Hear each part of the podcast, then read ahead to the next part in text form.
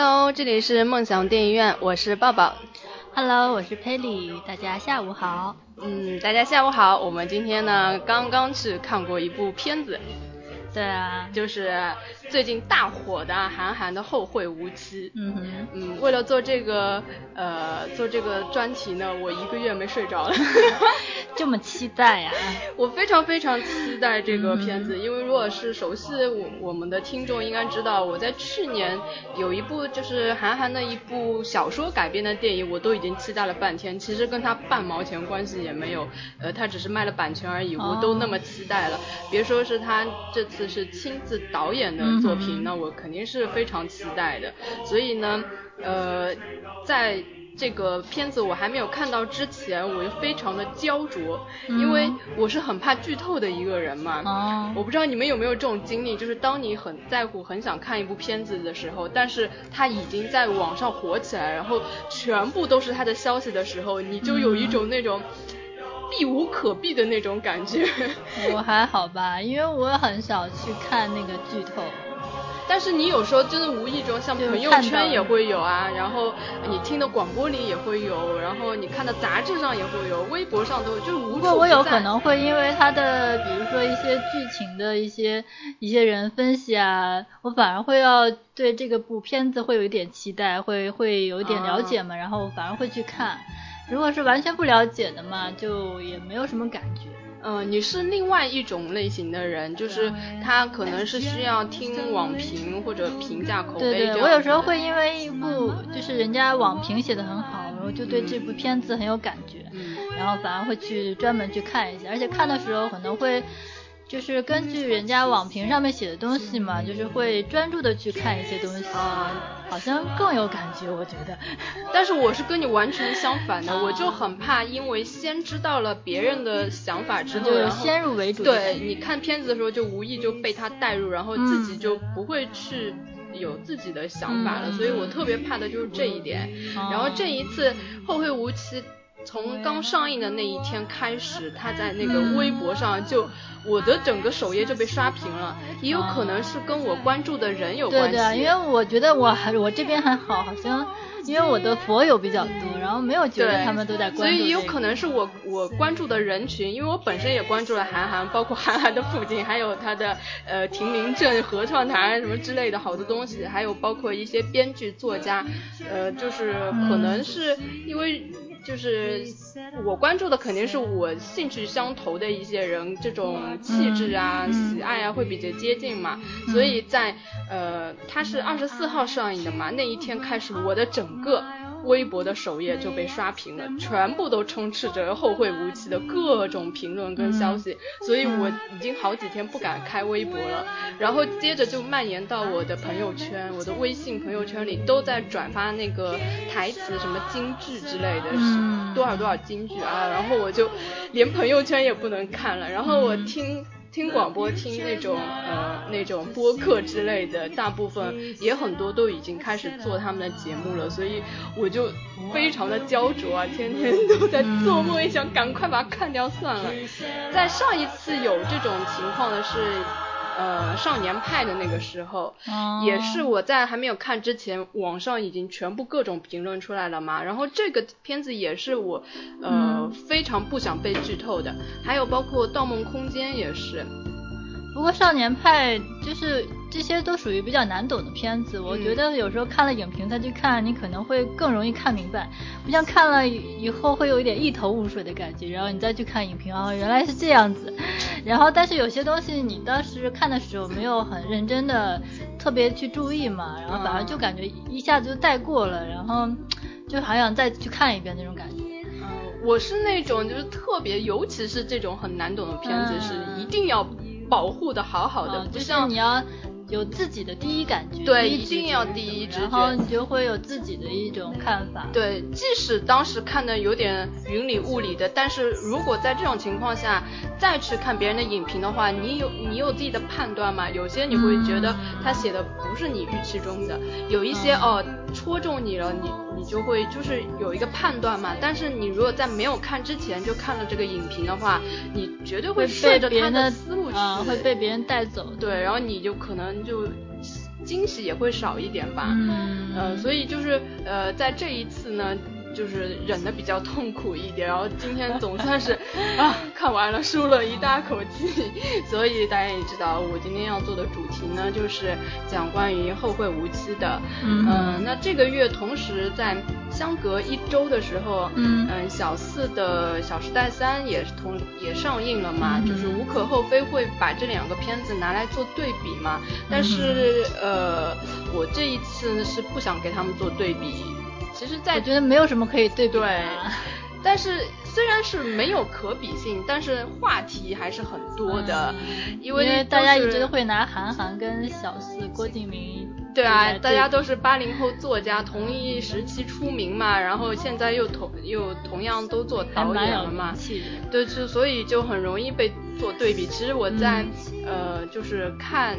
在这个一个月之前，我还是一直想给他们俩放在一起对比一下的，但是现在就是完全不想 做什么对比了，根本就没有没有任何必要了。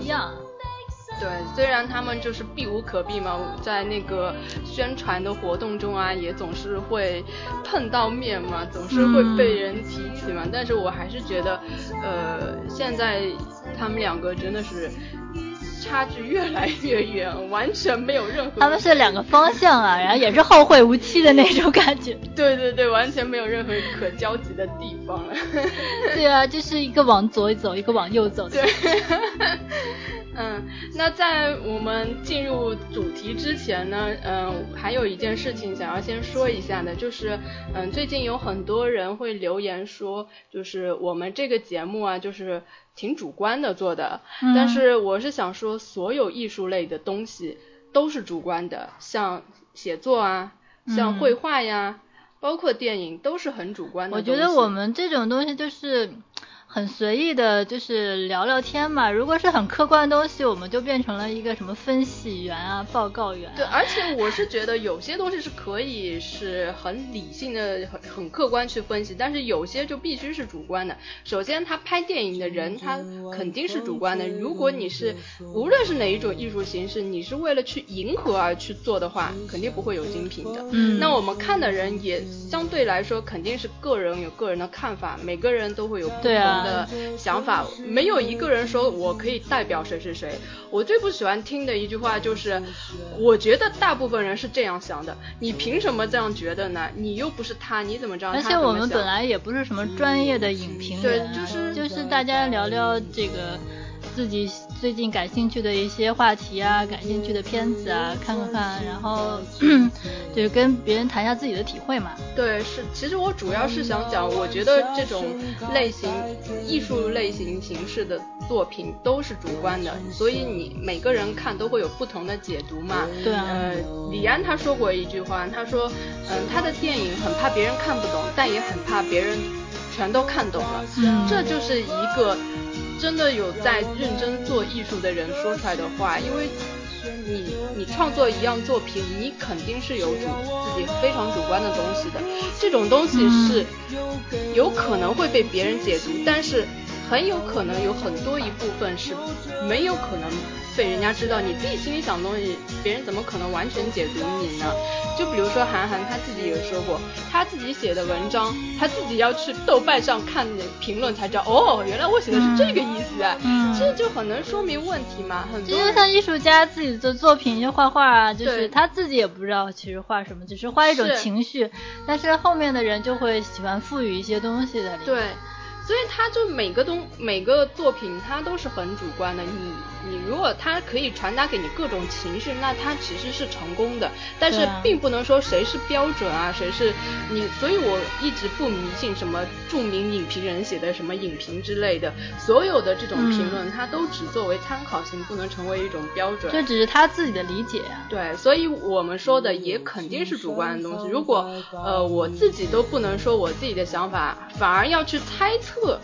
别人的想法，以一个像什么所谓的客观或者中立的立场去说，那还有什么意义呢？就没有就没有可说的了，就没意思了。所以我就想在这边说一下，我们的节目会依依然会主观下去的。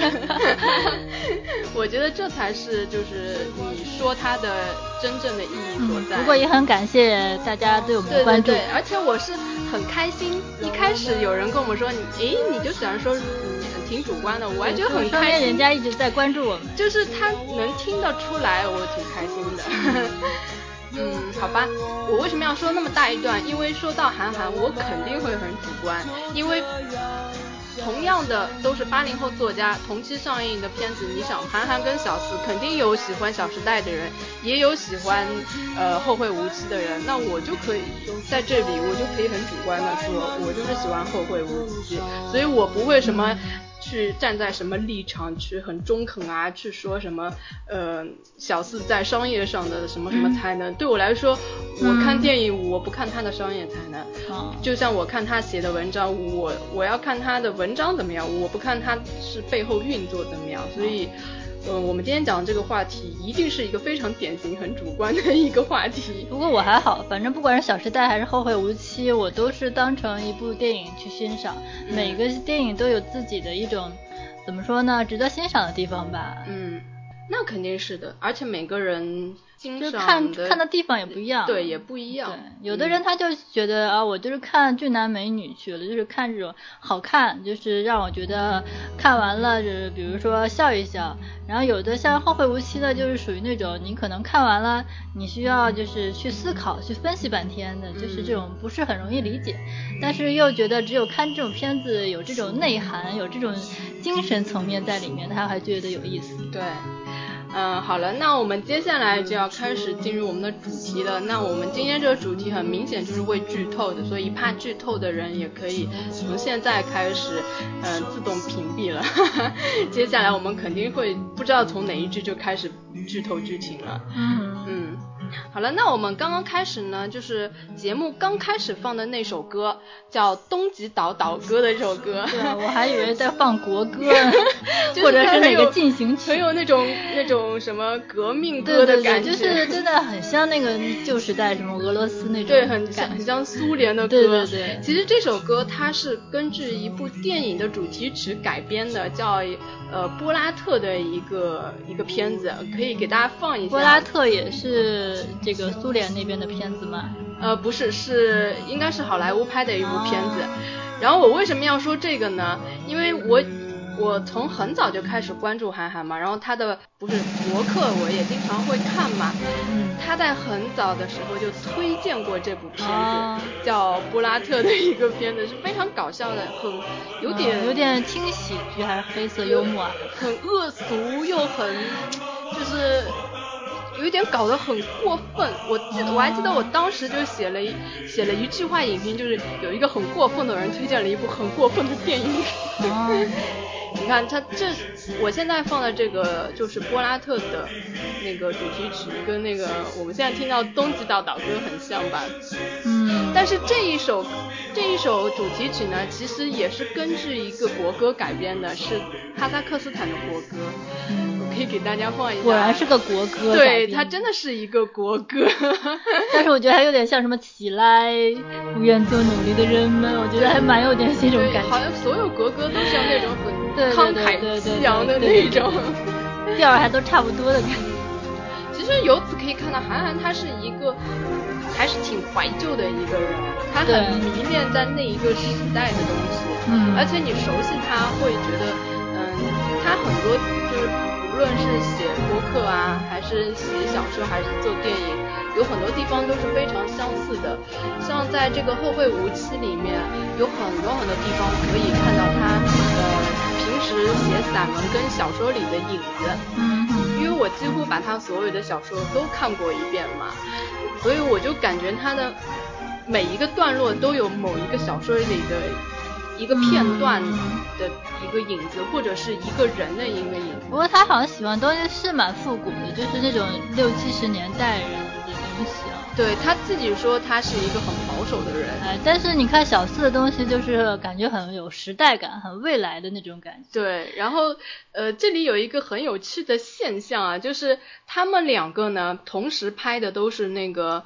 呃，上海嘛，但是你看小四拍的上海是什么样？就很时尚的，然后很 fashion，然后就觉得哇，好炫啊！然后那个他的拍上海就是很怀旧啊。对，韩寒拍出来上海，你看就是很冷的调子，然后就是那种很清、很清冷的感觉。然后其实我看到他这个。那个影调的那个颜色啊，我就想起了我上摄影课的时候，呃，我们摄影老师说有一次就是，嗯，有一个摄影比赛，呃，就是让全国、全世界各地的人来拍上海，然后其中有一组照片脱颖而出，是一个日本人拍的上海，叫零度上海，我到现在都非常记得这个名字，因为大部分人拍上海拍的非常繁华，嗯，要不然就是呃。中西文化对比，要不然就是复古怀旧。但是这个日本摄影师他拍出来的上海是很冷的色调，是钢筋水泥森林，然后工地，然后那种就是嗯凌晨那种天色，对天天。接近那种就是蒙蒙亮、蒙蒙亮的那种感觉。这一组照片令我印象非常非常深刻，让我觉得就是其实上海的沉静的那一面啊，是很多外人不会去看到的。嗯，但是它很少有人去关注对，但它确实是真正上海的模样。所以你看，像郭敬明跟韩寒，韩寒是一个真正本土的上海人，他看到的上海是这个样子的。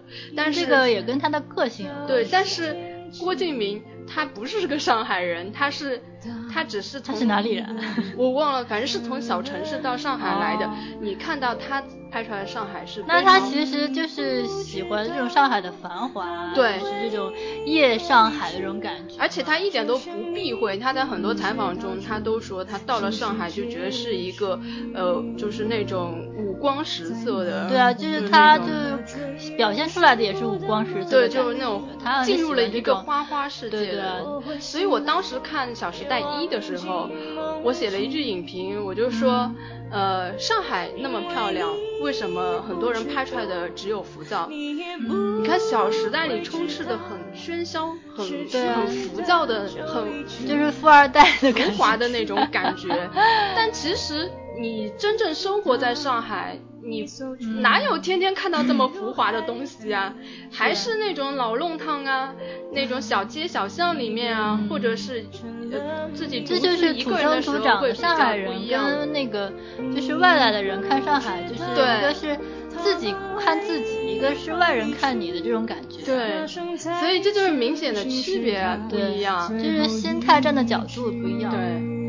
然后呢，呃，我们现在听到的这个这首歌《后会无期》是呃邓紫棋翻唱的嘛？其实她也有一首呃原文的歌很著名，叫《世界末日》的一首歌，是被很多很多嗯非常有名的人翻唱过的。我们也可以听一下她原来的那个版本啊。好的。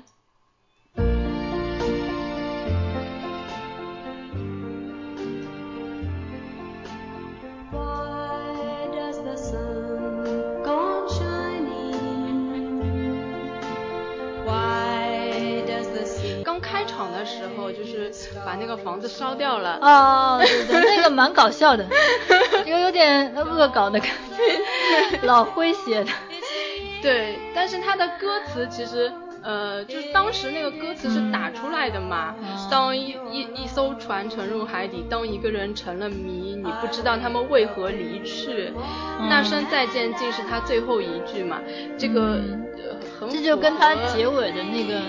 那段台词很像，对他的歌词跟他的那个就是剧情很贴合，然后那个画面就是接下来转的一个镜头就是一片茫茫大海上一艘小船嘛，对对对，呃，然后那个清很其实你如果很很就是沉浸的去听这首歌，然后再看那个画面，想想就是还觉得有点悲哀的那种感觉。对，其实嗯，这个。这个片子是很悲的，很落寞的感觉。对，其实他是每一个 loser，就，每一个人都很迷茫，每个人都很迷茫。对，就是那个贾樟柯说的，大家都是没本事的人，还是各走各的路吧。呃，我其实，在刚刚看哦，对，我忽然想到那个人是贾樟柯演的，对对，我说怎么那么眼熟呢？是呀，他是贾樟柯。其实我在看这个片子之前，嗯，不是当他的第一个预告片刚出来的时候，我跟培培记得是我正好是我跟你一起录的，说刚看了这预告片特别特别期待嘛，感觉他是一个嗯。很大的一个大场面的制作，对，结果看完之后，其实并不是我想象中其实我想他也拍不出来很大场面的，对，因为因为我的预期它不是这样的。因为这个东西大场面，这个真的需要导演很强的能力，比如像张艺谋那种能力，基本上很难有人做得到吧？嗯，因为场面讲的还是小成本，小成本就是一个内心的一个世界。对，那大场面你要找很多群众演员，这个。控制力就要很大，嗯，然后就是在上映的前几天又放出来一个终极版的预告片嘛，嗯，在这个预告片里就出现了这个片子中的很多很多金句，然后一时之间就被网上疯狂的转载啊，什么呃后会无期里的十大金句这样的，然后这每一句句子几乎都戳中我当时，哦，那只能说他剪辑的比较好，所以我当时就。我就我就觉得这到底是一个怎么样的片子？他的每一句话，其实我觉得像作作家，他就是拍出来的片子，其实还只能用一些片段或者一些照片来，就是能感受到他的东西。对，因为他是本身就是擅长玩语言的嘛，所以他的句子会特别的突出，来打就是打中你，击中你。所以我觉得他应该是，如果拍短片会更好，对对，反而是拍长片，拍长了有的时候会不知道怎么样来控制好他那个，嗯，毕竟是第一次做导演嘛。老实说，看完整个片子之后，就是嗯，没有看预告片的感觉好。嗯，那肯定。因为预告片它比较集中，比较精华，他把精华的东西都放在一起，而且所有的金句都出现在一起。对，而且他这个还是通过语言的力量，他并不是说通过某一些剧情啊，或者。是表现力，或者是演员的这种表达力了，然后来表现这部片子。嗯，虽然我的预期中并没有预期它是一个非常有剧情的片子，因为我知道韩寒应该不会去拍一个跌宕起伏的故事，他应该是跟他的文章那种散文啊，嗯，跟杂文有点相似那种，只是一一个一个片段。但是因为我。对那个预告片的期待就是已经掉把我调到了一个高度了，所以我在看整个全片文艺片的那种。对，看完整个，反正看完全片之后，倒反而没有感觉有预告片那么高的一个一个期待，但是还是嗯，还是一部我个人还算是比较喜欢的一个片子。当初他说要拍电影，我我就想。他不不是拍公路片，就应该是拍一个那种荒岛内心世界表现。对，内心世界是肯定，但是我想他取景，要么就是公路片，要么就是在一个岛上。反正就没有几个人的那种，因为跟他的小说，你你看他的小说大部分都是公路公路小说，像一九八八这样的。然后，呃，他也喜欢写一个在一个很偏僻的一个小地方，像呃什么，就是没有什么背景，对，像在对，你可能这地方你都查不到，百度不到，但是他就是生活了一群非常特殊的人，像他写的小镇生活呀，然后他的国一座城池都是那种很。小很偏僻的一个地方，但是，嗯，人物的内心其实是跟所有人是可以产生共鸣的嘛。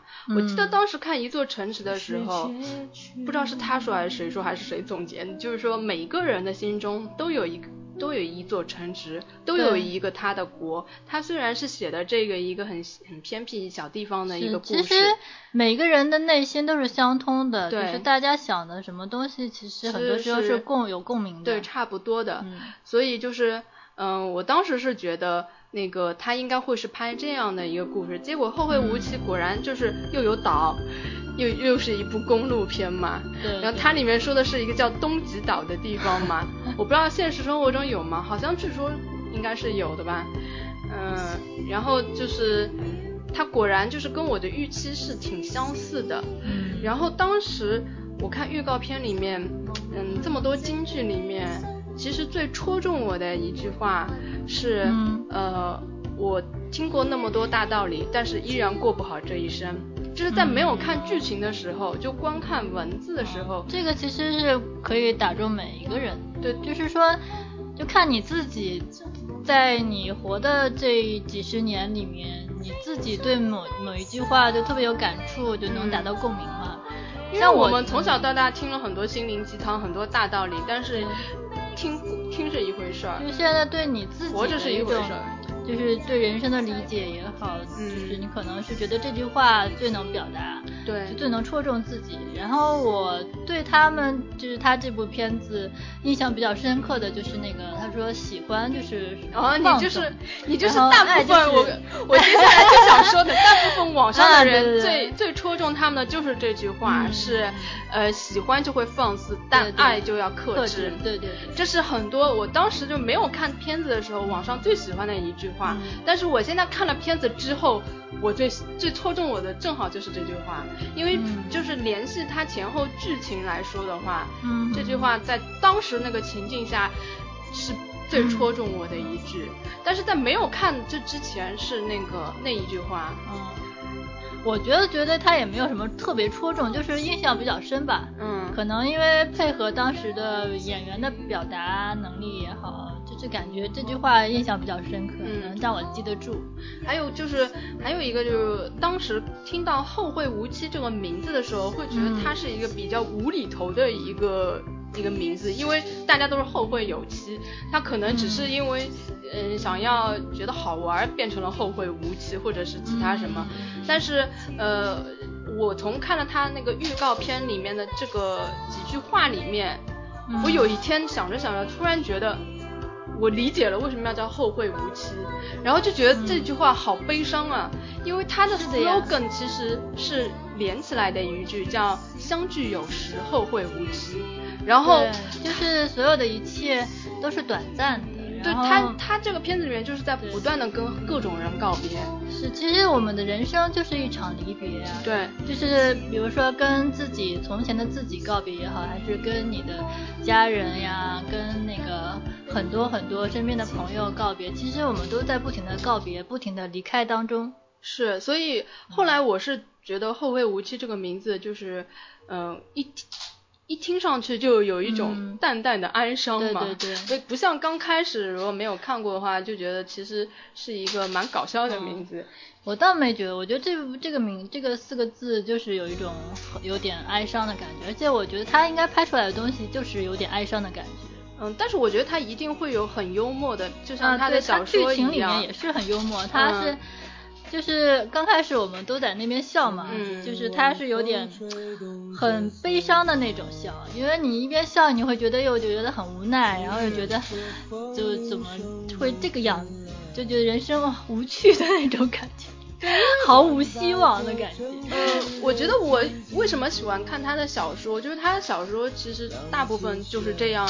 你有很多人生啊，你有很多无奈，其实你是没有办法以很狗血的方式去呈现的。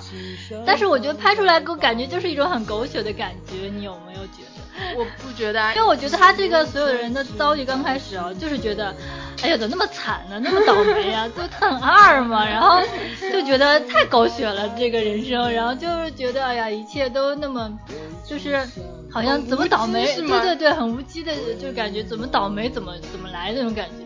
但是我觉得这个很，就是很很现实，嗯，因为你们我们看到的大部分的那种。片子啊，它的那种狗血是以很戏剧化的形式来上演的，它这个就是，呃，平淡生活中经历的很多事情，只不过它呈现出来，你会觉得它很把它所有的元素都放在一起了。可是你仔细想想，人生其实就是很无稽的。对对对，你不知道下一秒会碰到什么很扯淡的事情，对，真的是很扯淡的感觉。也有可能是我看他的东西实在是太多了嘛。除了看小说跟杂文，我一直关注他的博客嘛。他博客里面就是有一阵子经常会写一些他生活中的经历，有一阵子不是还被封为什么公知啊，什么就是评论时下时政这样子的嘛。他很多写的就是他真实生活中的事情，或者是他发现的一些事情。我记得有。很清楚的有一次，就是那那时候汶川地震也不知道什么，然后就他就发现，在一张就在各种报纸上，就每一个领导去探的那个就是慰问的那个家都是同一个人的家，哦，就是说明这是一场安排嗯。如果他这样写出来，放在小说里，你会觉得很滑稽，怎么会有这么狗血的？但是它就是真的，你们去翻翻报纸就会发现，但是一般人根本不会去注意这个细节，你看过就看过了。但是你如果把十几张报纸放在一起，你一看，你会觉得怎么这么可怕？所以你其实，在很多事情里面，你在现实生活中，人生是很很无稽的，很荒谬的，对，本身就是很奇怪的，就是你不能以就是。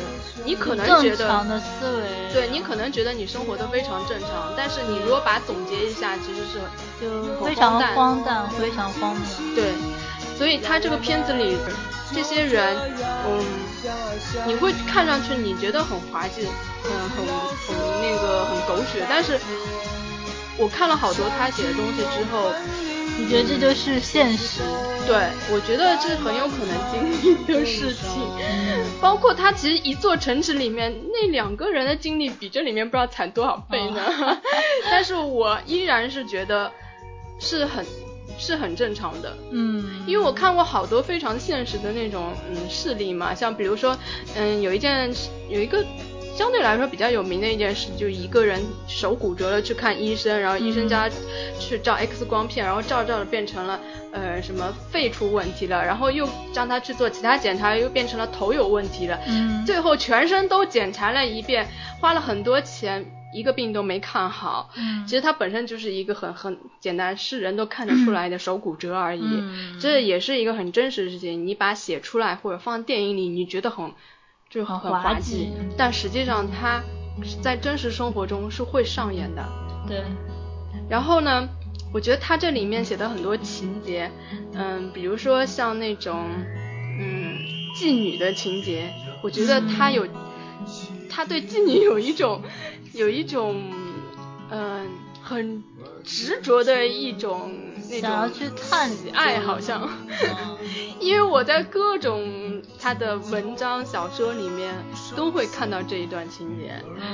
王珞丹的那个情节嘛，嗯，我在《一九八八》里面也看到过，然后在很多他的杂文里面也看到过。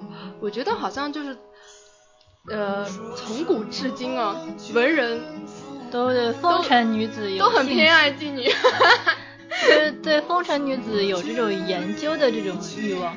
对，韩寒的观点就是一直觉得，就是性工作者是，嗯，就是是一份很正常的工作，是值得被尊敬。他们是靠劳力来赚钱的，所以我在很多他的那种文章里，包括这个电影里面有出现。然后这个这个这个情节，我看很多就是。网上的人都说非常喜欢这个段落，嗯，尤其是在其实拍的还挺唯美的，嗯，就是把它拍的很优雅，然后就是没有觉得是有什么，我觉得还 还蛮蛮正常的。其实我觉得王珞丹在这里面演的稍微有一点点做作。因为我就是如果相比这个段落，相比一九八八里面，其实那个段落更搞笑，那个那个会特别有意思，我看当时笑的不得了。但是这这里面搞笑的元素减低了，就就是那个谁出来从从厕所出来那段最搞笑呀，然后走的这么慢，啊那个腿抽筋腿腿麻了是吧？笑死了。这个地方我在之前看到一个，就是韩寒不是上那个快乐大本营。里面放了一段纪录片，就是他导这段戏的时候，他给冯绍峰先做了一段试验嘛，那个我笑了岔气。是吗？他是他演的比较更好一点。我觉得他演的更好哎，他说，嗯他先示范一个脚麻是怎么样子的，那个手要怎么样，然后这个脚要怎么样，然后如果两个脚麻的时候是怎么样的，然后演的真是真的影帝级的。我下次也要去找找看一看，太搞笑了，那段落笑死我。快乐大本营是吧？对的。好的。呃，那一期的快乐大本营也特别搞笑，可以推荐大家看一看 一下。你看这个片子，你你有没有就是那种比较特别那种嗯深刻的记忆？嗯，现在因为好像已经不像以前，就看着文艺片吧，会看进去啊，会对一些台词有感觉。现在好像已经不是文艺青年了，过了那个阵子，然后看了也就这样子，好像好像就找不到当时那种感觉了。嗯，呃，我们放一首就是那个，嗯，苏米在他接手机的时候的那首歌。嗯，好。然后陈柏霖在这个时候他读了那个这首歌的歌词嘛。当我还是小女孩的时候，我问我妈妈，长大了我会。这段时候我看的时候还有点感动。对，就还觉得有点想哭的感觉。因为这个歌词很贴他这个人的那种。对，而且他他一讲吧，然后就从那边再配合那个王珞丹的表情，然后就反正不知道为什么就有点想哭的感觉。因为当时陈柏霖念这个歌词的时候，肯定是戳中了王珞丹她内心的痛处了。因为没有一个女孩就是很单纯，没有一个女孩会立志长大要做这种事情的。肯定是小时候有很多梦想，会会想我长大会变富有吗？我会变美丽吗？呃，但是未来又是不可知的，你多想也是没有用的。对，然后真正长大是这个样子，在这里做做一个仙人跳的这件事情嘛。所以我觉得在这一刻，他是爱上了那个陈柏霖的。这个是一个很重要的一个转折点，所以我听很多嗯人都说这一段特别有感触的。对。我是觉得那个贾樟柯出来的那一段特别搞笑。我是我最印象比较深刻是他们贴钱，然后后来那个玻璃窗没了，那段比较搞笑。对啊，太狗血了。这个很像他的风格，我觉得。然后就觉得这俩人怎么那么背呀？我觉得那个也挺搞笑，就是他不是接电话的时候把那个一堆钱掉在地上了嘛，然后那个那个是个广告电话嘛，说你现在有没有在满地捡钱的感觉啊？然后他就就在满地捡钱。这个段落我觉得挺有意思的。其实我觉得在这里面那个冯绍峰演的还不错。冯绍峰。一直觉得他演技还可以，嗯，最近渐渐觉得他演技，呃，真的是不错，然后而且他很会选片，我觉得，是吧？嗯，除了那也是人家选他呀，呃，至少要他属于后备演员呀。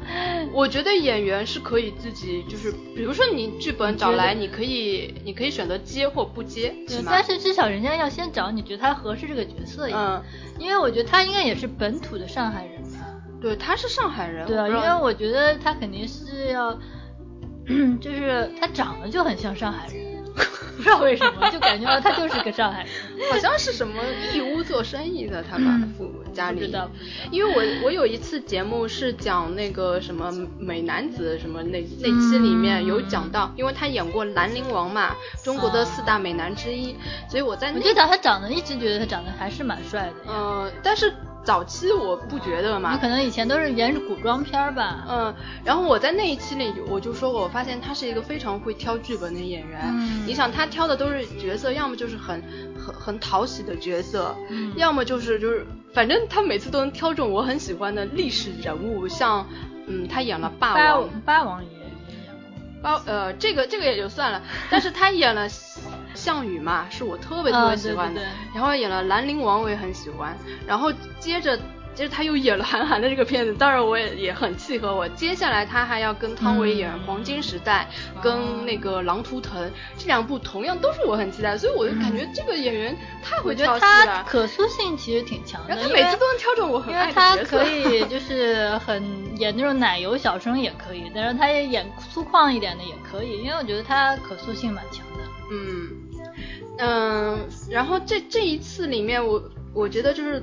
这三个女演员里面最突出的是袁泉，嗯，袁袁泉一直都很有表现力啊。嗯，但是我以前没有看过什么她认真看过她的什么片子嘛，所以不觉得。然后在这一次里面，就是就跟另外的两个女演员比起来，我感觉 她那个气场特别压得住。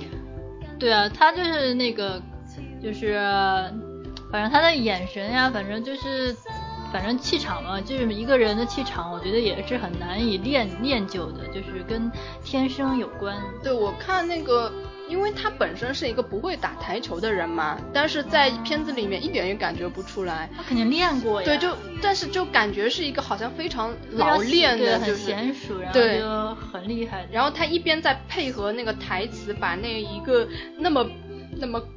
感觉是有点狗血的一个事实的真相，就直接说出来了，在毫无痕迹的，而且或者感觉很轻描淡写的那种感觉。其实是对，这是对一个人多大的打击啊！一个十几年来的一个巨大的骗局啊！他就在这种打桌球的方式但是对于他来说，他已经可能是。就是在内心里已经重复过很多遍来告诉这个男生这这段话这个真相，有可能对于他来说，他早就准备好了，已经准备了无数遍这个情节了，不像那个对于冯绍峰来说，好像只是一个突然的很突突然的打击啊。对，那他来说，他早就。早就已经想过很多遍这个情景发生，而且他肯定也预想过很多次，就是冯绍峰来找他的那个要告诉他，对，我要告诉他们，因为对于他来说，他这么十几年，他一直都知道真相的，嗯，所以他应该也不会有那种，就这种这种反应也是很正常的。对，然后我为什么在看了这一段之后，就会一下子就对那句话特别有感触？就是因为，嗯，对于冯绍峰来说，他是一个就是就暗恋他、喜欢了他十几年的一个人，他知道了一个就是他一厢情愿的以为他是这个这个样子的，所以他就会说，嗯，爱就喜欢就是放肆，但爱就是克制。其实袁泉那个是克制的那一方。对啊。其实我觉得他在这十几年通信过程中，其实是爱上了这个。男孩子，那肯定，但是他又知道他们是姐弟关系，对他们是不可能的，对，所以在那个 什么冯绍峰不是说在心里面有那种很那种什么大尺度的嘛，对他来说其实更是一种煎熬啊，所以我觉得他他那一句话一说出来之后，我立刻就觉得这个人一下子不需要再多说什么了，我就知道他内心经历些什么事情，所以这句话在这个情境里面。就直接就戳中我了，嗯，就好像，而且其实主要是这句话总结的也很好，因为之前好像也没有完全想到过，就是说用这样子的方式来表达这个意思，但是你一听到这句话就会觉得，哎，有道理，然后就是这个样子的，所以就可能会让我印象比较深刻吧。嗯，但是就好像相对而言，就是王珞丹她说那句话的时候，就。嗯，反而就没有我就是当时那种触动的感觉。他就他说的是哪句话？他说的就是呃，从小听了那么多道理大道理，依然过不好这一生。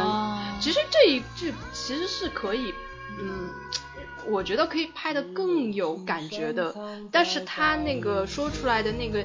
那个情境啊，环境啊，就是包括他演的那个方式，让我感觉这个弱化了这句话的他的那个含义，对，就反而就没有那么显出来了。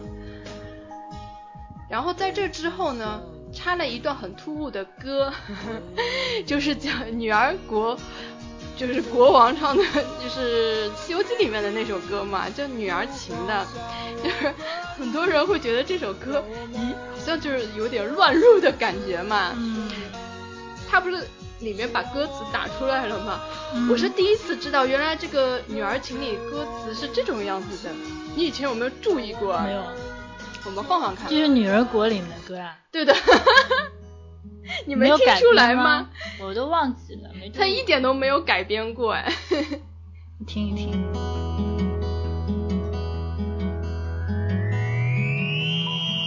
鸳鸯双栖蝶双飞，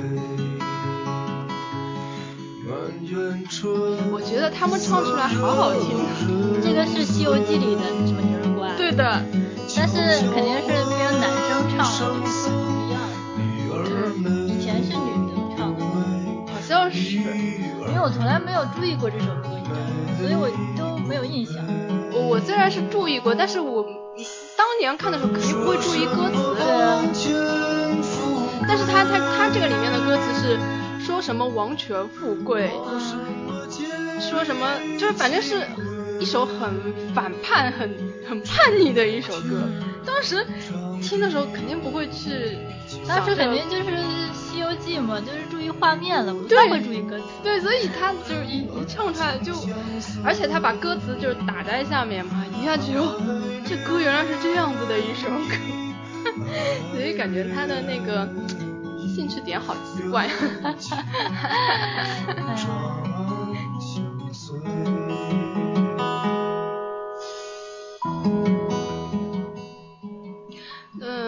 到这里呢，就是嗯，很多人呢说在这里面情节发展到这里呢，它有一个比较让人有争议的一个地方，就是很多人认为，嗯，冯绍峰在这个时候其实已经死了。哦。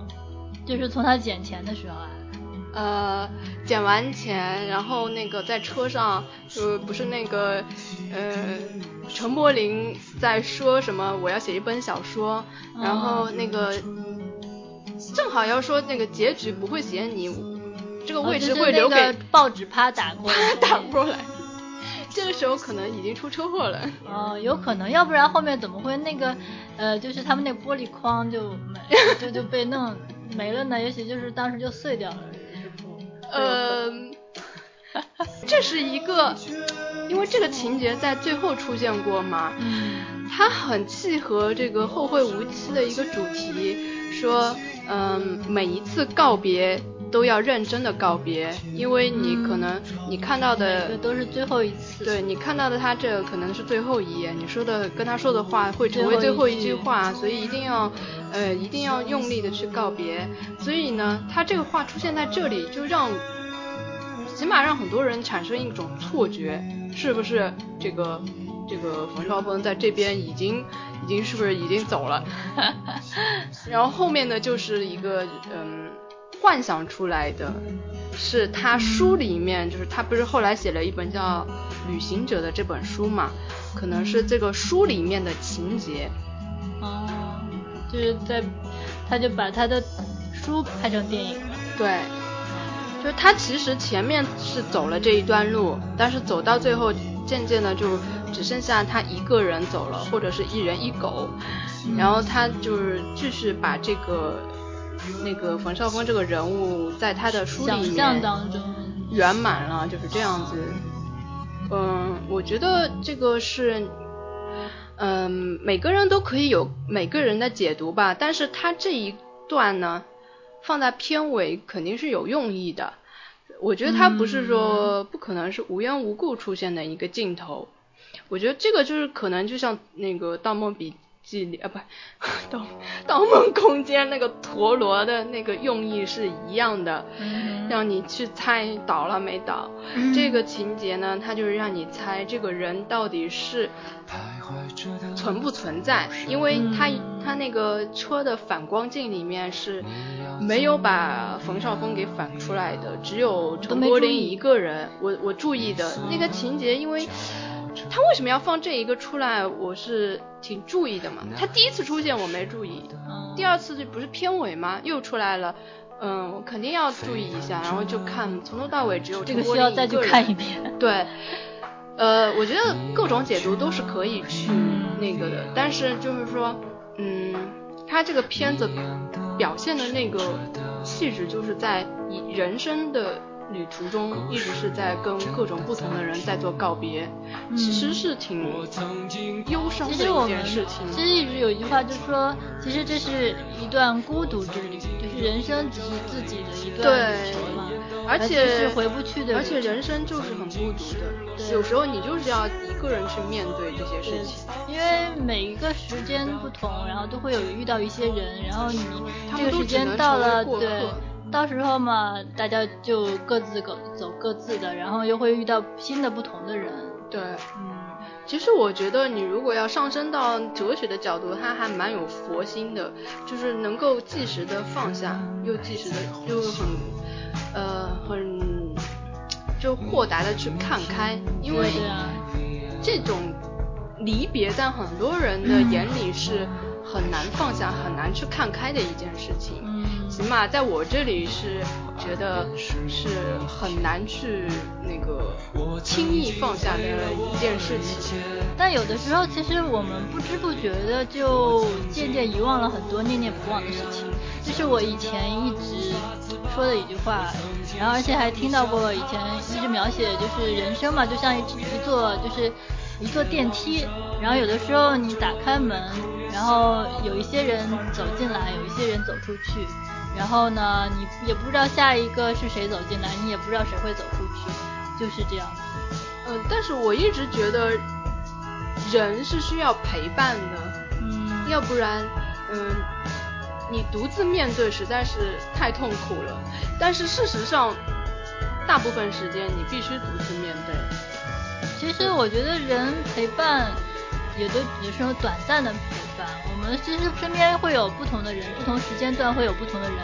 像以前小学的时候，这些同学啊、朋友啊，早就不知去向了，我们也不知道他到哪里。就是道理大家都懂，但是你真的去面对的时候，还是觉得很难。就像我，我是觉得每一个人离去都令我特别痛苦。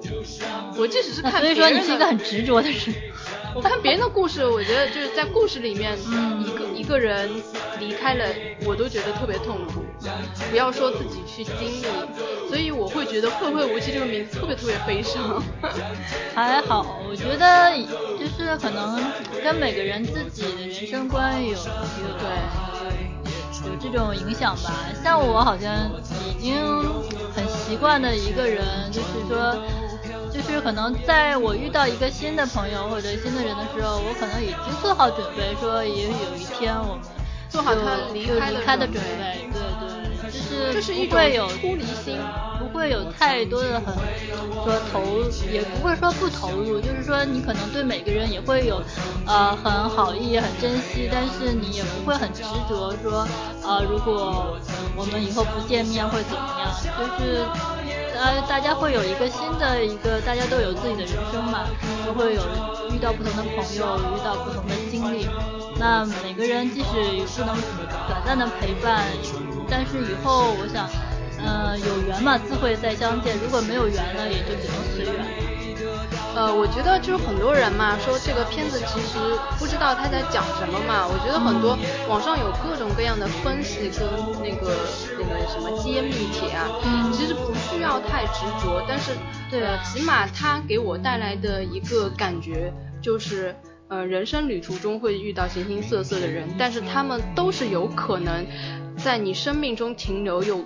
又离开的，对，但是你不需要太纠结这件事情，人生就是这样，你还是无论谁对，无论谁走了，你还是得自己去面对这条路的，因为这条旅程你必须要往前走，你不可能再往后退。嗯，而且我觉得他有一个观点就是，嗯，每一个你遇到的人，你都要做好一种，嗯，后会无期的对对，所以说有这个准备，你可能会更珍惜身边的人，对，珍惜就是跟朋友、跟家人，就是跟身边的人，就是在一起的每一分每一秒，你可能就会，就是说。大家都要互相彼此珍重吧。对，就是相聚有时，后会无期。对对对，嗯，这个是我还要继续再学的，我觉得这个太难了。这是我们每一个人都需要去学习的事情。嗯，然后呢，说你刚刚说到人生观嘛，它里面有一句台词叫“你连世界都没有观过，你怎么会有世界观？”对对对。嗯，这个这句话呢，会引起很多人的那个争论嘛，因为每个人的想法不一样。然后我是看了韩寒他的一个访谈嘛。他说这不是他个人的观点，因为他这对这句话是不同意的。他觉得没有出去走过的人依然是可以有世界观的。但是他说他已经不像写小说的时候了，他会把自己的想法加入到那个角色身上。但是他现在是觉得这个角色他会说这句话。所以他才让他说，并不是说他他自己的观点，对，他可能会通过不同的角色来说出不同的观点，然后让你自己去理解。对，你如果同意，那你可能是啊，就是跟他的这种观点是一致的。那你也可能反对他，这也没有关系，因为每个人都有自己的想法。所以在这方面，我觉得他是成长了。对。因为毕竟以前年轻，他有的时候年轻的时候，我们都会就是觉得哦，我所认为的就是正确的。但是可能年纪大了，反而就觉得，啊，也许别人的也是正确的。就是其实这个人间这个世间本来就没有什么对与错，完全正确的东西是没有的。嗯，所以说就是虽然他这个里面，他从这句话里面你可以看出他有很多很多金句，但是。你不一定要以他为标准，有些人哦说了这句哦我非常认同，然后就觉得一定要这样子去做，就是没有任何就不像你年轻的时候那样武断了。这就是每个人的想法，我是这样想的，他是这样想的。像很我记得这句话就是有很多人会说，就是韩寒的这个世界观是不对的，怎么怎么样的，其实人家根本。根本不是他的观点，他只是通过这样一个角色来说这句话。他换另外一个角色，他可能会有另外一种观点。所以，呃，相反就是说同同理可证，就是他的所有的这些句子，他都不代表他个人的一个意图，而且他可能不是对嗯什么所有人都是。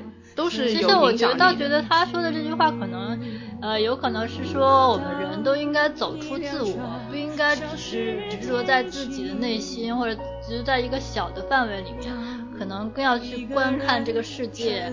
然后对，当然这是一种观点嘛，也有。也有不同的观点，我可以在家里看书，我依然可以知道这个世界是什么样的嘛。就是说，走出自己自我，并不是说你一定要非要去看到这个世界，去哪里旅游啦，你才能知道世界观。而他可能想表达的就是，我不执着于我自己。这个小小的内心世界，可能去更多的去关注他人，关注这个社会啊，去关爱别人这样子。嗯，所以他在里面这陈柏霖这个角色，他原先是只做好自己嘛，他关注自己，他一心只想去上任嘛，到他的那个那个那个什么最西边的岛上去任教嘛。但是在遇到了那个那个谁。钟汉良那个角色之后，嗯，他的观点就变了，他开始关注。每个人都有自己的不同的生活，他就转变了他的观念，他也开始觉得哦，横穿这个呃中国是一件很了不起的事情，他也他也觉得。就是换了一种生活方式，告诉你一种别人的这种啊生活原来是可以这样子。嗯，然后反而是那个冯绍峰他的观念转变了，他以前是觉得呃一定要到。到外面的世界去走，但是他走到那那一个地方的时候，在经历各种各样的事情之后，他会发现有什么意义呢？对对对，其实都是怎么说呢？就是每一个每一个论点或者每一个人生观，有可能都是不完全正确的，对，都有可能就是有它就是怎么说呢？很空洞的地方吧。嗯，也可以说就没有什么标准答案，也没有什么真正是有意义的，谁的谁的那个嗯做的事情是正确的。对对，没有这个，就是说，你不管是你一直在家里待着还好，还是你一直去外面，这只不过就是一个怎么说呢，打发时间的一个一个 方式。你时间过完了啊，只是大家想想看，也都没有什么意义，比如说可能留给你自己。会有一点记忆，当然也有可能有一天连这个记忆都是没有的，所以一切都是很空的。我觉得每个人呢，他的态度是跟他的经历有关系的。对啊，对啊，你经历了什么，就会有一些不同的人生观嘛。嗯。嗯，然后这里面还有一个情节，就是温水煮青蛙的这个情节。嗯。呃，我在他的另外一本小说，我忘了什么，我看太多。然后反正有一个情节就是这样的，这在那个书里面是男女朋友在做这个实验，就是呃，就是男朋友跟他说温水煮青蛙，他是感觉不到的嘛。但是呃，那个女的不相信，说那我们做实验，然后就果然就是。温水煮青蛙，我们一直以为的这句话其实是错的。当水温升高的时候，青蛙依然会往往外面跳。但是真正的现实是把锅盖盖上，是让你无处可逃。对啊，就当当年我看到这个段落的时候，是非常震撼的。嗯，我是觉得就是，嗯，并不是说你意识不到环境的危险。并不是说你很木讷，就是不做出任何反应，有时候是无能为力。对，有时候真是无能为力，有一个巨大的你，就是外界的力量。对对对，让你无法改变。对，这就是残酷的现实。当时我看的非常震撼，但是我觉得这个片段嘛，放在这个电影里，有点硬凑的感觉。他可能就是硬要把这个观点表达出来，然后就在这个剧情非要安排一个这个桥段。是，我是觉得，因为他第一次做导演，然后他想表达东西太多了，他把想所有他觉得最好的，他都想放在这里面。但是我因为现在学佛了嘛，反而就是对这种。就是他可能想表达东西，没有什么太大的感触、共鸣的东西，因为可能就是学佛以后的这个人生观啊，跟以前这种你什么都都是无所谓，也不是啊，因为我们对于我们学佛人来讲，就是说你说所说的巨大的这种，比如说外界的，比如说锅盖盖上了，好像是。呃，一个强大的力量，这个就对于我们来说就是一种业力啊，这就是并不是说不可以改变，就是需要去通过别的一些方式来改变，也是可以改变。这个太玄幻了，嗯，呃，反正当时呢，就是这个情节令我非常震撼，但是我觉得它可以不一定要放到这个电影里面，呃，就是还是说回来，作为一个作者，他要转换成导演，其实还是有一段路要走的，因为。就是表达方式的这种不一样，就像我们去摄影师跟摄像师，他们去表达一些东西的这种方式啊都不一样的。对，嗯，然后他就是说在镜头语言上面，对对对，就不一样。他可能他就是说，虽然他可以不一定要拍一个很完整的叙事片，可以他拍可以他可以拍的很散，嗯，就是很呃很写意，但是呢。我觉得就是他在就是在电影语言的讲故事的能力上是还有很大的提升空间，因为他也第一次尝试嘛。嗯。像用因为用这种静态的这种画面来表现，跟你用动态的这种东西，就是比如说呃这个连续性也好，或者是一些节奏感的把握也好，或者一个桥段，比如说你抖一个包袱，你放在哪个。哪个点上面，这都有很有讲究的，所以我觉得摄影师呃不摄像师就做电影人，那可能这个这种操纵的能力要更强一点。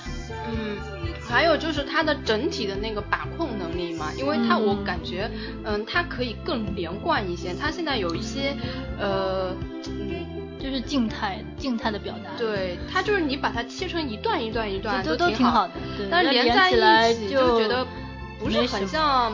不是很像一部特别连贯的电影，反正就是没有让人觉得就是有这种，就是很很有共鸣的这种感觉，或者能打动你，反而就没有了。我有，这 是因为你们我们的经历不同嘛。我觉得他的就是每一个点都很打动我，但是你你要说它凑在一起变成一部电影，我不能承认它是一部。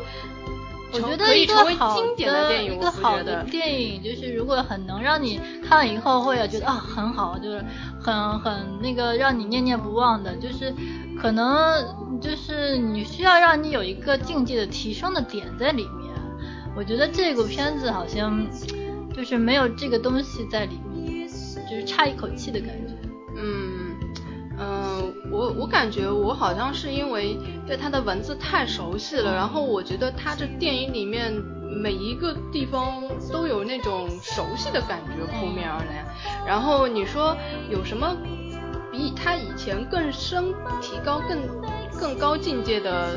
倒是没有，但是每个点基本上都能戳中我，因为我为什么会喜欢他，肯定是因为很认同他了，他的观点啊，或者是他的表达本身，对，他我可能更喜欢他的文字吧，他本身就是能够契合我的，所以我会觉得啊，每每一部分他单独开来看都是很能戳中我的。当当时就是光看那那那几句句子，就有一些句子真的是，嗯，很有泪点。就是光听听就很想哭。我我现在有点感觉，就是电影可能不需要很多点来打动你，而且只要有一个点打动你，也许就是最后那么一点打动你，就整部片子就是很精彩。如果点太多了，就反而就没那种感觉了。嗯，就总之还是觉得他在做导演的那个部分还是可以再继续提升的。嗯嗯，但是就是说，呃，某一些那种。那种镜头啊，我觉得拍的还不错，就像一开始在片场有一个很长的长镜头，嗯，那那一幕印象还蛮深刻的。这这个就是就是陈那个谁，那个那个那个啊，那个女台湾女的演员，对她跟冯绍峰就一边走一边讲话的时候，不是一路上穿过各种群演吗？有吊威亚的呀，有放盒饭的呀，人生百态的，对各种各样的人在。就是为生活打拼嘛。我倒是对他那个最后那块儿，就是他去扮演替身，就是那个群众演员，就是被枪决的那个那块嘛，他不是回头嘛？嗯。然后后来那个导演不是说好了可以回过来了嘛？嗯。然后就砰一下子，然后就这块还有点觉得挺，就是说挺震撼一点。小震撼。我觉得这预示着他跟冯绍峰结束了。我倒没觉得什么结束不结束，我倒觉得这个可能就是体现一种真的人生的那种感觉，就是很很无奈的那种。嗯，有那么一点点吧。而且在他这里是一个那么就是句号，那么句号的，在另一方就是以为期待是起点，有点像一个起跑线的枪声一样。而且人家还以为只是爆胎了而已 对吧？那一声，对的呀，所以这有点搞笑。对，就是对人家来说是一个很巨大的事情，对人来说啊，以为爆胎了这些小事情而已。对，然后。因为这个这两个人，其实冯绍峰跟这个，哎呀，我一直哎呀想不起来这女的叫什么了。就他们俩之间其实是有感情的嘛，而且就是，嗯，是是单方面那个暗恋。暗恋冯绍峰的那一方嘛，所以在他的心里可能是一件就是很巨大的事崩塌了一件事情，但是在。他那个南南方的心里蜻蜓点水，哎，没觉得这是一件那很正常，这就是一个暗恋，暗恋者跟被暗恋者的这个心态嘛，就是这样。对，而且他说，呃，你要是混的不好，你就来找我。但他的潜意识就是觉得你混得好，你就你肯定不会选择我嘛。他其实就是说，你如果跟那个女的成功了，然后就不会来找他。对啊，没有成功还会来找他。就是对，我就永远还在这边等着你的意思。好痴情啊！这都很正常啊，暗恋一个人的时候就这样子。好吧，没试过。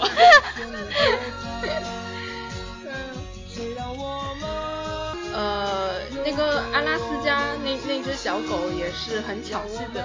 哦，对，那点也蛮搞笑的，五官太紧凑了，不知道狗中在哪里，然后就直接扇了一巴掌。好多人都说那个狗好有演技。对 对啊，那个蛮搞笑的。对，那只狗太抢眼了。我记得网上还有一张海报，就是所有演员都。拉的小小的一只狗是占了大篇幅的主演，就是那只狗。那狗还蛮乖的。对，这也算是一个小亮点吧。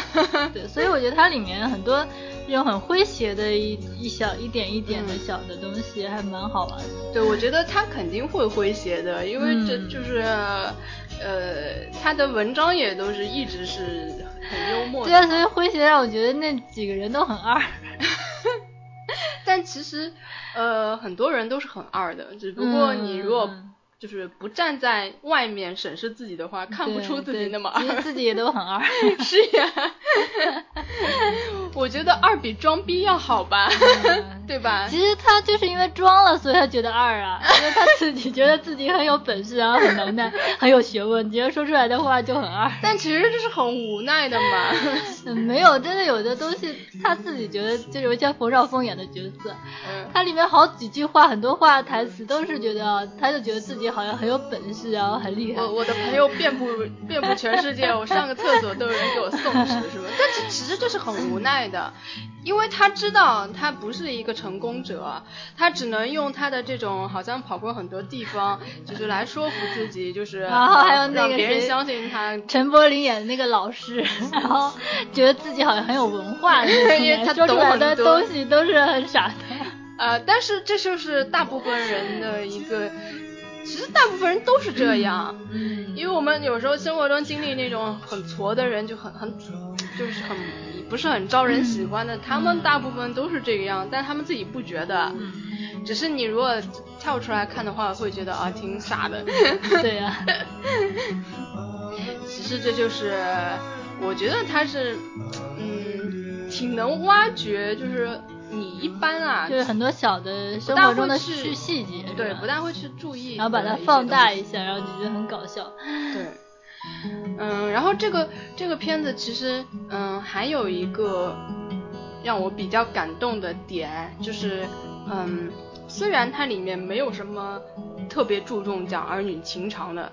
好像是，嗯，基本上都是男人戏的，但是其实，呃，这里面的感情是在默默的，就是都是很压抑的那种潜移默化，其实还是有很深的感情在里面的。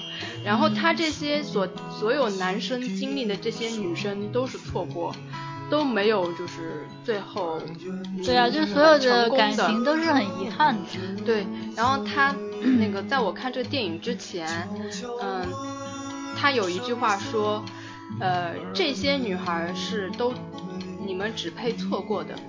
嗯，这句话我当时就很很被触动，没有看情节的时候就很触动我。其实每一个人都会错过一些感情啊，就是不是，但是你说话的方式不一样，那个就是感觉情绪就不一样，就是有一些女孩你只配错过。对，就是有很多人是你怎么说呢？就是不可触及的，就是他们都是很好的女孩，对，永远都是不管他好不好，但是就是说每一个人他都会有遇到一些人，这些人就是跟你就是擦肩而过，是你就是说大家不能在一起的，就是有缘无分啊。而且你有没有觉得他是他们基本上都是喜欢反过来说，一般人们都会。都不是不是以这种方式来说，他就比如说有的人时候是站在自己的角度来讲，然后他可能是站在对方的角度来讲。对，对啊，有一些人他因为不会有人说他只配被你错过，对吧？一般性都是讲，嗯呃我错过了这段感情，或者是呃以我就可能会有些人就是会说别人配不上我，或者什么，但是他就把自己放得很低嘛，然后就说有些这些女孩都是你必须要错过。就有些人根本不会去想这件事情，如果他不喜欢这个女孩，他根本就就是女孩就是像空气一样，他根本就不会觉得这是一回事儿。但是实实际上，这些女孩其实都是非常好的女孩。你如果就是很认真的去跟她们接触，你会发现她们都是特别特别好的女孩，而且跟你如果真的是能够在一起的话，是也是可以很好的就是。走在一起的，但是你可能没有，呃，正没有看到他的那个闪光的点，他有很多就是非常优秀的地方，你并没有看到，所以你这种这种女孩，你就只配被错过。嗯，我特别喜欢这句话，因为我觉得这句话很站在女方立场来讲的。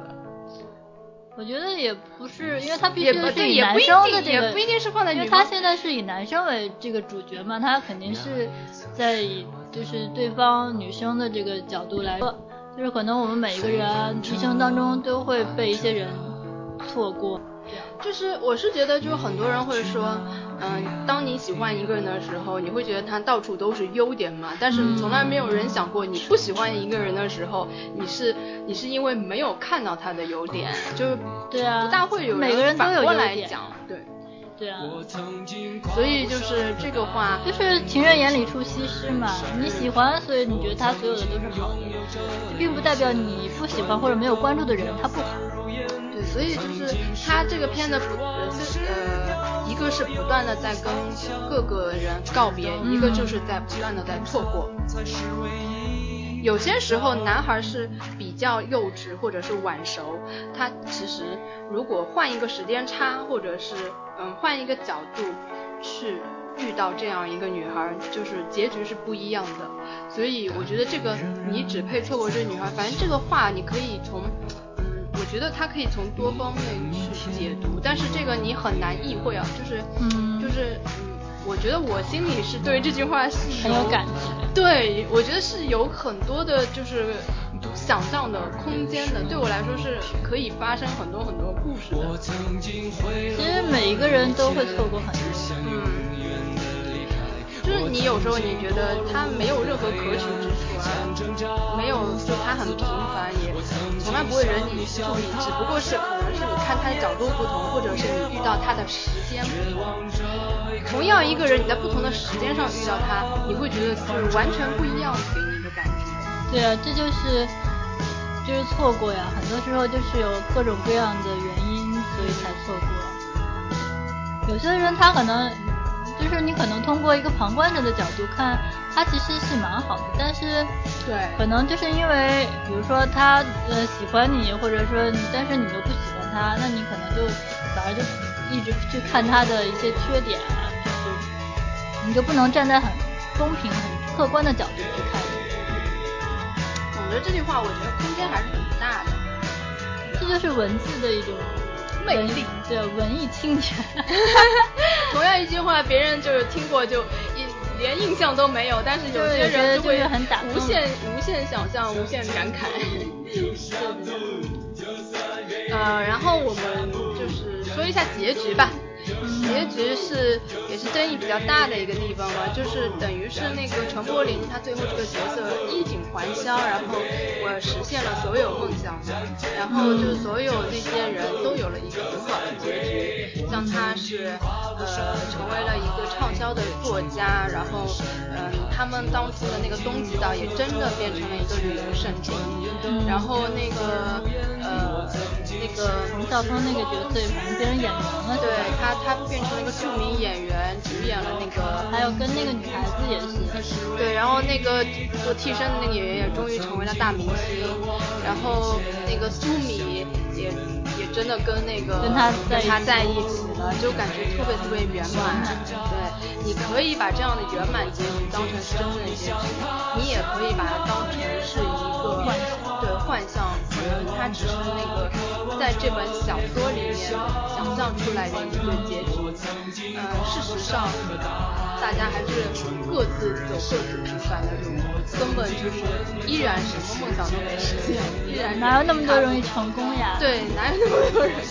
我觉得大部分人都是不接受，就是那那么圆满的。但是电影就是要给人家一种这种圆满的假象也好，这种幻想也好，但是你必须要有这个不然就会觉得太悲哀了。这个电影可能就没有。就是，就如果太悲哀的话，人家反而就不想去看了。我觉得不会啊，我现在因为还是蛮喜欢看一些比较圆满圆满一点，然后让我看完了觉得比较欣慰的，就比较开心一点。嗯。如果说这个片子很悲哀，然后我会觉得看完了心里好失落，然后觉得哎呀，我不要再去看这种片子。我跟你是反的，我觉得如果电影里那么圆满，但我的人生却是那么悲惨，我会觉得特别不特别不舒服。可能也跟我现在心态有关。我觉得我以前很文艺青年的时候，我也很喜欢专门找悲剧看，嗯，然后越悲剧，我觉得哎呀，越有内涵，越有越有这种 好像很有深意的。但是现在我就不想看悲剧，我就觉得好像看完了要让我开心一点，然后就比较欣慰一点，我会觉得很舒服。要不然我会一直想，一直就是念念不忘吧那种。哦，那那他这个结局其实做的挺好，他可以满足不同人的需求。如果你再深刻的去看，他不下面还有一个结局，对，最后那句话你也可以想象，呃，也许这才是真正的结局。对对，就是不同的人可以看到不同的结局，对，就是看你自己的选择。嗯，好了，那这个关于这个片子呢，就差不多剧透完了。如果有兴趣的人，可以再专门去看一下。反正现在看还是来得及的。呃，我是觉得，嗯，韩寒这一次为了这个片子啊，呃，下了大功夫了，因为他本身是一个。相对而言比较低调的人，像他写小说，嗯，从来不做任何签售会，也不做任何采访的。但是通过这个电影师傅，看到他出席的无数无数的采访啊，各种的纸媒、平面媒体、什么网络媒体啊、综艺节目，什么都上了，该上都上。然后包括就网络营销，对，所以我就感觉他是真的是很在乎这个片子的。呃，这个是，我觉得他应该是现在是很很想做好导演这个角色的。反正我希望他是，嗯，因为他现在说他的下一部电影已经在筹备当中了嘛，呃，我还是还是依然非非常期待嘛，也是希望他可以比他的弟弟要更熟练一点吧，应该说。那肯定会在表达方式的技术方面会更。更熟练、娴熟一点。嗯，但是我觉得郭敬明是一部比一部差呀。我觉得《小时代一》还不错，但是二就变成，就是把第一第一部剪剪下来的乱七八糟东西拼上去了。然后第三部看一下预告片，吓死我了。我还没有去看预告片。不过我觉得本来对他的片子也没什么期待，就是俊男美女让我看一下。就是它反正是有剧情的嘛，这个剧情在那里。但是它第三部的预告片的剧情什么连谍战都出来了，是吗？太夸张了，我连看预告片都觉得莫名其妙，智商不够用的感觉。反正这个那就是蛮适合那个一边吃饭一边看看的。对，然后顺带就是瞎扯一句啊，就是他们呃郭敬明剧组跟韩寒剧组都同时上过《快乐大本营》嘛，而且都是一前一后嘛。然后那个呃《快乐大本营》就安排那个环节，就是嗯他们不是有一个游戏叫谁是卧底嘛，就是写着名字，然后让你们猜谁你下面写的是什么名字嘛。然后那个呃郭敬明在临时还就是。位置安排好了嘛？他临时换了一下位置，结果换到那个位置上面写的依然是韩寒，他自己是看不到的，你知道吗？就在外面，就还是看到了。他们有缘。所以说这多深的冤孽啊！但是但是他最后就是因为这个自是韩寒，他把这个环节取消掉了。哦，那他其实可见他这建议的多深呀，太在意这件事情。对，我觉得冤家对妻太有意思了。嗯，那我们今天的节目就做到这边了。好的，嗯，那你们不要后悔，我们还是后悔。好的，下次再见，不见不散。